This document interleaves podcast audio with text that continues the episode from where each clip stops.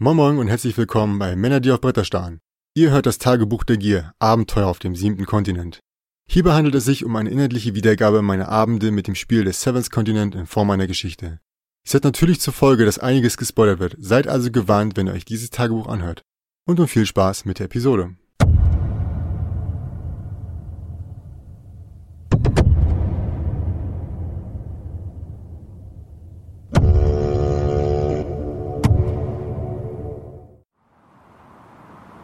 Als ich am nächsten Morgen aufbrach, war ich nicht alleine unterwegs. Der Hund begleitete mich und wich mir nicht mehr von der Seite. Ich begann damit, das rechtliche Dorf etwas näher zu untersuchen und entdeckte dabei einen Spalt, der an einer Felswand entlang lief und gerade breit genug war, dass ich mich hindurchpressen konnte. Der Wind, der durch diese kleine Schlucht wehte, heulte an seinen geschwungenen und wettergegerbten Wänden vorbei und warf mit jedem Windstoß den feinen Staub auf. Es klang, als stöhne die Schlucht vor Schmerzen, was mich mit Unbehagen erfüllte und mir einen Schauer über den Rücken laufen ließ. Auf der anderen Seite angekommen, ging ich weiter in Richtung Westen. Als ich dann um die nächste Ecke bog, starrte ich zur Salzsäule. Ich stand einfach da und mein Herz pochte so stark, als wolle es aus meiner Brust springen. Vor mir erhob sich eine imposante, aus Fels gehauene Statue über einem steinernen Altar, der zu seinen Füßen stand. Ich erkannte sofort das düstere Idol, das mich in meinen Träumen verfolgt hatte, mit einem Unterschied. Seine Augenhöhlen waren leer. Doch bevor ich mich näherte, fährte ich mir sicherheitshalber noch eine Keule aus einem Ast und einem Stein. Auf dem Altar, der sich am Fuße der Statue befand, lagen die verkalkten Überreste eines Skeletts, welche keinen Zweifel an dessen Opferzweck ließen lief ein Schauer über den Rücken bei dem Gedanken, wie viele Menschen hier ihr Ende gefunden haben mussten. Ich ging am Altar vorbei, in der Hoffnung, diesen nicht nutzen zu müssen und weiter in Richtung des Idols, bis ich mich direkt am unteren Ende dieser riesigen Statue befand, deren klaffender Mund so bedrohlich wirkte, als könne er mich jederzeit verschlingen. Und dann nichts. Einfach nichts. Es dauerte nicht lange, da dämmerte es mir. Was auch immer in den Augenhöhlen war, es war jetzt nicht mehr dort versuchte mich an meinen Traum zu erinnern und kam zum Schluss, dass an dieser Stelle vermutlich einmal Edelsteine befestigt waren. Panik stieg in mir hoch. Wo sollten diese sein? Die Feldstadt hatte ich schon durchsucht. Das erste, was mir dann einfiel, waren diese Weidenkörbe, die ich gestern gefunden hatte. Vielleicht würden sie mich zu einer Lagerstätte führen. Ich lief also direkt zu den Körben und dem Seilzugsystem, an die sie hingen. Mir war zwar etwas mulmig zumute, ich konnte mich aber damit beruhigen, den stabilsten Korb ausgesucht zu haben.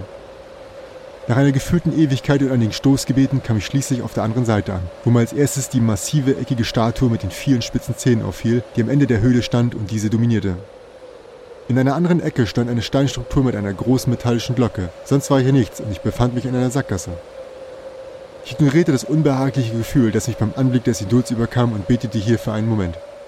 Wie in einem Fiebertraum begann ich mich auf einmal zwischen einer wirbelnden Leinwand aus hellen Lichtern und Farben zu drehen, deren Kombinationen und Muster sehr verwirrend waren. Mir wurde flau im Magen und ich fing an unkontrolliert zu schwitzen. Ich war überzeugt, dass die Statue versuchte, mich zu verschlingen, aber zum Glück verblassten die Bilder, die ich sah, bis nur noch ein schwaches Gefühl von Angst da war, welches noch eine Weile lang anhielt. Als ich wieder Herr meiner Sinne war, wollte ich die Höhle gerade verlassen, als ein Blick auf die Glocke fiel. Neugierig, wie sie wohl klingen würde, läutete ich sie und war erstaunt, dass sie trotz ihrer geringen Größe mit einer solchen Intensität klang, dass sie vermutlich kilometerweit hörbar war.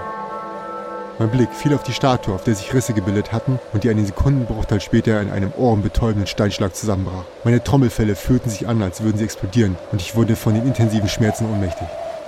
Als ich das Bewusstsein wiedererlangte, lag ich auf dem Höhlenboden, umringt von Trümmern, aber ohne eine Verletzung. Ich rappelte mich wieder auf und verließ die Höhle, diesmal ohne Umschweife. Vielleicht waren es die seltsamen Visionen oder ich hatte beim Ansturz doch etwas abbekommen. Jedenfalls kam mir eine Idee. Also ging ich zurück zum Altar vor dem Idol und dann, dann opferte ich den Hund und legte seine Leiche vorsichtig auf dem Altar ab. Ich weiß nicht, was ich hoffte, dass passieren würde, weil letztendlich geschah nichts. Wieder einmal nichts. Ich verspürte das Gefühl, dass alles umsonst gewesen war und fragte mich, wieso ich das getan hatte. Ich sank am Altar nieder und gab mich für eine Weile dem Selbstmitleid hin. Ich dachte darüber nach, was ich übersehen hatte und holte noch einmal meine Karte hervor. Und dann sah ich etwas, das mir vorher noch nicht aufgefallen war. Jede Station, jeder Wegpunkt war mit einer eingekreisten Zahl markiert und dann war da noch ein Fragezeichen. Es lag vor der steilen Felswand, etwas abseits der Linie, welche den Weg markierte. Ich schöpfte wieder etwas Hoffnung und machte mich auf den Weg. In der Nähe der Brücke wurde es dann langsam dunkel, also musste ich anhalten und schlug mein Nachtlager auf.